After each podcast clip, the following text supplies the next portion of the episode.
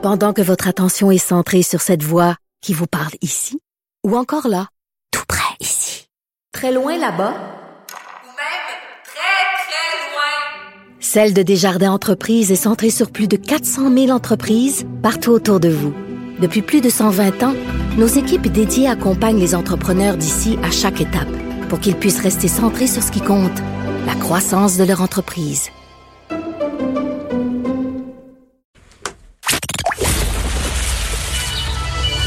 Les effronter. Deux heures où on relâche nos bonnes manières.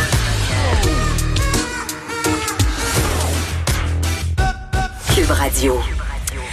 Et là, euh, on s'en va dans un tout autre secteur. On s'en va dans le, le, secteur financier, parler d'une d'une drôle d'histoire. Euh, je, je, vais vous expliquer. En fait, moi, euh, ça se passe à la Banque Laurentienne et euh, ça, je, je, trouve ça particulier. Le hasard fait parfois bien les choses. Moi-même, j'ai travaillé à la Banque Laurentienne euh, comme caissière de banque et peut-être pour ceux là, qui m'ont déjà entendu au micro des effrontés, j'ai raconté les hold-up que j'avais vécu à titre de caissière de banque. J'en ai vécu trois en un an. Donc, des gens qui se présentent euh, armes à la main pour me demander de vider mes caisses. Et ce qui est particulier avec les hold-up, c'est pas très connu. Hein. C'est toujours très spectaculaire là, quand ça sort dans les médias. Euh, on a l'impression que c'est vraiment, vraiment rare, mais c'est quand même quelque chose qui arrive assez fréquemment, là, que ce soit des, des vols dans les guichets ou des hold-up à la caisse. Euh, ce qui est particulier, c'est qu'on peut pas partir avec des grands montants. Hein. Cette espèce là de mythe que quand tu fais un hold-up, c'est comme à la télévision dans les films, tu vas ressortir de la banque avec des sacs là, de linge remplis de liasses, de billets de banque, puis repartir avec un million de dollars, une espèce de cagnotte. C'est pas vrai, là. Moi, à chaque fois que j'ai eu un hold-up là, qui s'est passé devant moi à la caisse, la personne a pu partir avec environ 4000 dollars gros maximum euh, parce qu'il y a, y a des mécanismes de protection à l'intérieur de l'institution financière pour éviter justement qu'un voleur dévalise complètement euh, les banques et c'est notamment en minimisant les montants qu'on va garder à la caisse devant nous. Mais là, il y a une nouvelle tendance parce que là, apparemment que les voleurs maintenant d'innovation euh, pour euh, pour voler les banques. Ils utilisent maintenant, euh, ils vont par la voie électronique, par l'informatique. Et c'est ce qui se passe là, euh, à l'avant à la banque Laurentienne, des pirates informatiques qui auraient piraté puis vidé en moins d'une minute au moins six guichets automatiques de la banque Laurentienne au cours des dernières semaines. Aujourd'hui, on se demande en fait si les guichets sont des cibles faciles parce que ces personnes-là ont réussi là à vider entre 6 000 et 200 000 dollars très très rapidement en un claquement de doigts. Alors, euh, vraiment différent, comme je vous le disais, euh, d'une espèce de contact physique en succursale. Alors, pour savoir si nos guichets euh, sont vulnérables, si c'est des cibles faciles pour les cybercriminels, on parle avec Éric Parent, PDG d'Eva Technologies, une entreprise qui œuvre en cybersécurité. Bonjour, Monsieur Parent, au bout du fil. Bonjour. Bonjour, ça va bien? Très bien, très bien. Oui, dites-moi là, donc vous avez vu passer cette nouvelle concernant les guichets automatiques là, de la banque Laurentienne. Donc, est-ce que ça va devenir une nouvelle cible pour les cybercriminels? Il me que c'est la première fois que j'entends parler d'un cas comme ça. Bon, ben, tu es bien assis parce que ça fait depuis 2010 que c'est Oh! connu, ce, ce problème-là. Euh, Il y, a un- il y a un- il y a un grand conférencier, chercheur en sécurité, euh, qui a fait une présentation à Las Vegas aux conférences annuelles de sécurité en 2010 et puis qui a fait une démonstration sur plusieurs modèles de, de guichets automatiques. Mais la nuance, c'est que c'était des guichets, euh, disons, euh, plus simples, les fameux guichets qu'on voit dans le, le dépanneur, dans le, le magasin du coin. Et puis ici, c'est pas ça qu'on parle. On parle vraiment de des, des systèmes commerciaux, des systèmes qui sont supposés être de meilleure qualité. C'est clair qu'ils ne l'étaient pas parce que cette attaque-là a réussi finalement. Fait que Ah, l'attaque, pour résumer, c'est qu'on si on sait où percer un petit trou ou qu'on sait quel panneau arracher, on peut se rendre au, au- au côté électronique finalement du guichet. Disons une prise USB, là, puis se brancher dedans et puis prendre le contrôle de l'ordinateur qui contrôle le guichet. Puis là, ben, effectivement, on peut, vu qu'on contrôle le logiciel, ben, on peut lui dire vide, vide ta cartouche. là. La nuance, c'est que c'est pas vrai que ça prend une minute pour vider, disons, 200 000 d'un guichet. C'est 5 000 billes de 20 qu'il faut sortir. Mhm. Ça va quand même prendre quelques minutes, mais c'est quand même un échec au niveau de la conception électrique. On va laisser faire l'électronique puis l'ordinateur. Ah oui? Un, un guichet pourrait être euh, avoir une, une contre-mesure super simple dans le système qui est de la cartouche finalement qui qui donne qui sort les billes de 20 dollars. C'est complètement anormal d'en sortir plus que 25, parce que Mhm. généralement, les banques ne te laissent pas sortir plus que 500 dollars. Fait qu'il pourrait avoir un compteur électrique qui détecte, qui détecte finalement qu'on est rendu au 26e ou au 27e euh, billet qui sort, et puis là, ça pourrait couper l'alimentation au guichet, ça pourrait Mhm. sonner une alarme, ça pourrait faire plein de choses. Mhm. Mais les, les gens qui font la conception de ces produits-là, souvent, pensent pas euh, vraiment loin et puis ils mettent pas en place toujours les bonnes contre-mesures. Là, qu'est-ce qui est surprenant, comme je disais, c'est que c'est vraiment des guichets dans une banque et généralement, c'est des guichets de bonne qualité. Puis, Mhm. clairement, il y a un problème. Dites-moi, euh, là, j'imagine, mais ça doit être difficile aussi de retrouver là, les personnes qui sont derrière cette, cette cyberattaque, si on peut dire ça comme ça, parce que bon, euh, on sait que les voleurs ont utilisé un appareil externe, euh, mais on sait pas quel type, là, donc ça peut être un ordi, comme ça peut être une tablette, pour se connecter directement au guichet là, par la chute des billets des distributeurs. Je veux dire, ces personnes-là, c'est ce genre de crime qu'on fait sans laisser de traces un peu. Là, donc, euh, s'ils sont un peu brillants, ils ont brouillé les pistes, donc de remonter jusqu'aux appareils électroniques. Pensez-vous que ça va être possible pour les enquêteurs de retrouver là, les auteurs euh, de ces petits larcins? De ces petits larcins Oh, allant regarde, de le- 80 000 à 200 000 dollars. La, succursale. la- la seule chance qu'ils ont en réalité, c'est les caméras de sécurité qui Mm. pourraient être dans les alentours et puis qui pourraient ré- récolter d'autres preuves, d'autres traces. Parce que sinon, c'est pas, pas le fait qu'ils ont utilisé un ordinateur qui va vraiment permettre de retracer grand-chose.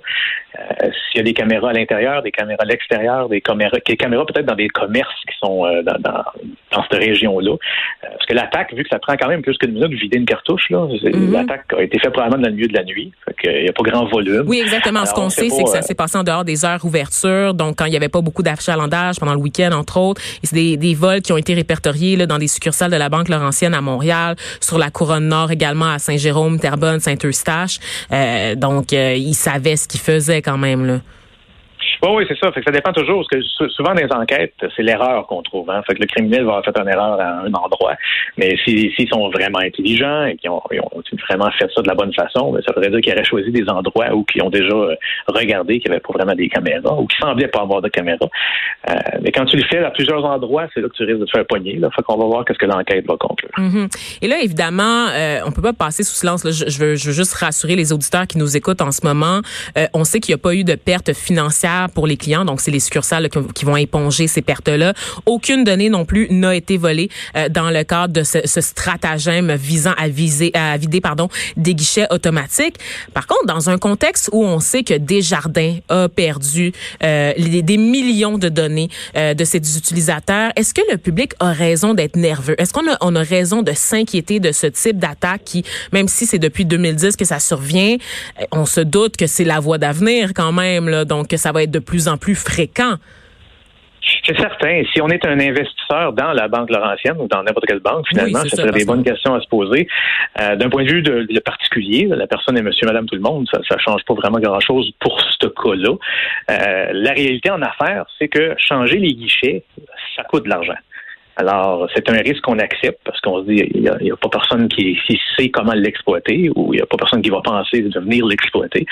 Mais là, dans le contexte ici, c'est sûr que, dépendant du modèle, on peut prendre une photo de, du modèle de guichet, on peut aller sur l'Internet, probablement trouver le, le manuel d'utilisation, de programmation, on peut trouver plein d'informations. Alors, à partir de ça, ben, on peut peut-être même en acheter un en passant, parce que le, le, le monsieur, qui est le chercheur qui avait fait la démonstration à Las Vegas, avait acheté sur eBay des guichets usagés, Mm. et puis euh, n'avait amené, il avait amené ça dans un trailer en arrière de son char là, Comment tu peux Las acheter Vegas. sur eBay des guichets usagés? Je trouve ça extraordinaire. Ben, c'est sûr, je dis c'est des contextes. Dans son contexte à lui, c'est des guichets plus comme les modèles qu'on retrouve dans les petits commerces, là. Parce que ça, c'est, c'est, vendu à, c'est vendu quasiment à monsieur et madame tout le monde. Alors, quand tu l'achètes usagé sur eBay, il coûte moins cher. Et puis là, tu peux jouer dedans, est à toi. Ouais. euh, Et là, moi, ce qui m'a ce qui m'a surpris, c'est c'est dans les déclarations euh, des, des euh, du personnel d'enquête sur cette affaire qui a dit que ça prend pas un grand hacker là, pour faire ça. tu sais. On a l'impression que c'est des espèces de, de pirates informatiques qui sont dans le dark web, qu'il faut vraiment là, des habiletés supérieures en matière d'informatique pour euh, faire une attaque de ce genre. Mais dans le fond, ça reste c'est assez, c'est relativement facile. Et ce qui c'est ce qui moi m'inquiète, c'est que ça soit aussi accessible et à la portée de qui a quelques quelques habiletés euh, tout au plus là en informatique. Ben, c'est qu'en réalité, le premier qui le fait, lui, a travaillé fort parce qu'il a fallu qu'il réussisse à trouver un paquet de différentes affaires, les faire marcher ensemble, puis arriver à, une recette finalement qui fonctionne.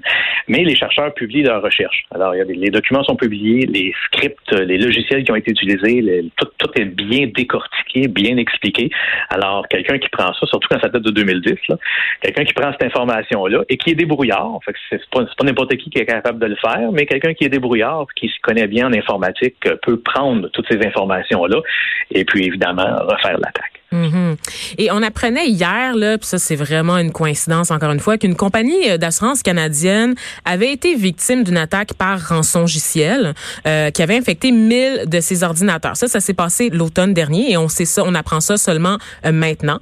La compagnie qui est pas dont le nom n'a pas été rendu public, c'est un, un, exclusif qui nous vient de CBC, avait acheté une police d'assurance qui couvrait les cyberattaques. Donc l'assureur britannique a payé de son côté 950 000 dollars américains pour déverrouiller les fichiers pris en otage et essaie de reprendre en fait l'argent qui a été versé aux criminels. Et moi, je vous pose vraiment une question. Ça n'a pas cette compagnie-là qui a été victime d'une cyberattaque ne l'a pas rendu public. Et ça semble être la norme dans le milieu parce que ça paraît mal. Hein, les cyberattaques, ça, ça montre, ça peut ébranler la confiance du public à l'égard de l'institution. Et moi, je me demande quelle est la stratégie à adopter selon vous, adéquate là, par ces compagnies-là? Ça, c'est vraiment votre opinion que je vais chercher là-dessus, pas nécessairement votre expertise là, en cybersécurité. Mais est-ce qu'on gagne à terre l'information ou au contraire, il faudrait être le plus transparent possible en disant, écoutez, on a été victime d'une cyberattaque? Comment on gère ça? Gestion de crise. Là? Mais on est toujours mieux d'être transparent pour deux simples raisons. Ben, en réalité, la, la, vraie raison, c'est que ça peut se traduire en un vrai vol de données. Parce que le fait que c'est un rançon GCL qui a pris en otage euh, le, système, dans la dernière année, ils font plus juste demander une rançon pour te redonner accès à tes systèmes. Ils ont pris une copie des données. Et puis, si tu peux pas payer la rançon, parce que tu avais une, sauvegarde qui fonctionne, ben là, ils vont dire, ben, faut que tu payes la rançon quand même, sinon on va publier tes données. Alors, est-ce que les données ont, ont été exposées? Ben, quand on on n'en parle pas puis qu'on fait semblant que rien s'est passé, ben on ne le sait pas vraiment finalement. Fait c'est ça mhm. qui est vraiment inquiétant dans, dans ce cas-là, parce que si les données ont été touchées, ben ces gens-là pourraient être victimes d'un vol d'identité éventuel. Et puis là, ben ils ne sauraient pas que ça vient de là finalement. Mhm. Et je vous, je vous demande en terminant là, parce que là, bon, c'est les, des guichets qui ont été touchés, c'est pas des particuliers, mais quelqu'un qui est vraiment méchant, quelqu'un qui est vraiment mal intentionné, est-ce qu'il peut rentrer dans les serveurs d'une banque pour vider des comptes de particuliers? Donc, est-ce que ça se fait? Est-ce que vous avez eu vent d'une attaque comme ça? Généralement, ça se fait cas par cas. Fait que si on le fait, ça va être à partir d'un poste de travail de, la victime. Parce que quand toi, tu te branches, disons, sur le site de ta banque pour faire des transactions, si on capture ton, nom d'usager, ton mot de passe, des choses de ce genre-là, ben, on pourrait commencer une attaque pour peut-être vider ton compte. Mais il y a quand même beaucoup de mesures de sécurité qui est mis là-dessus. Moi, je peux pas dire que ça m'inquiète vraiment. Euh, à titre d'exemple, quand si tu rajoutes un, nouvel, un nouveau euh, client à payer, si tu veux, ou un, nouveau compte à payer dans ton profil, c'est généralement les banques vont te redemander de rentrer ta carte de guichet. Mhm. Alors même si ton ordinateur est compromis, ben quelqu'un peut pas juste aller se brancher dans ton compte et dire je vais, je vais rajouter euh, compagnie XYZ puis faire un paiement. Ça va demander quelque chose là, pour confirmer que c'est que c'est vraiment toi qui es en train de le faire. Fait que c'est pas ça, c'est pas quelque chose qui m'inquiète trop c'est quand même très rare de voir des attaques à ce niveau-là. OK, donc j'ai pas à m'inquiéter d'un éventuel pirate qui déciderait dans le confort de son salon d'aller piller tous les comptes bancaires là, de Desjardins, de me vider ben, de mes maigres économies.